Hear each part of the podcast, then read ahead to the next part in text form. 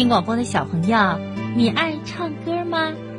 每个清晨，当小鸟叽叽喳喳的歌声把我们唤醒的时候，新的一天又开始了。在今晚的小喇叭节目里，正晶姐姐为喜欢听故事的小朋友准备了《勇敢的小鸟》的童话故事。是啊，无论什么时候遇到多大的困难。我们都应该坚强乐观。那在今晚节目开始的时候，我先要请小朋友们欣赏一首合唱歌曲《微光》。这首歌曲的合唱方式非常特别。疫情当前，厦门六中合唱团的大哥哥大姐姐们不能集合排练，他们就借用爸爸妈妈的手机。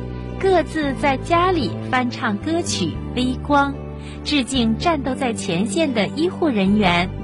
他们用深情的歌声、云合唱的方式，为抗疫前线的白衣战士们加油鼓劲儿。也许我是一道微光，却想给你灿烂的光芒。为了打赢这场疫情防控阻击战。前线的医护人员们以白衣为战袍，让我们在歌声中致敬抗疫前线的白衣战士。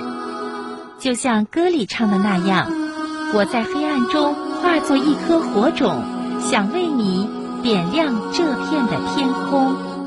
我在黑暗中化作一。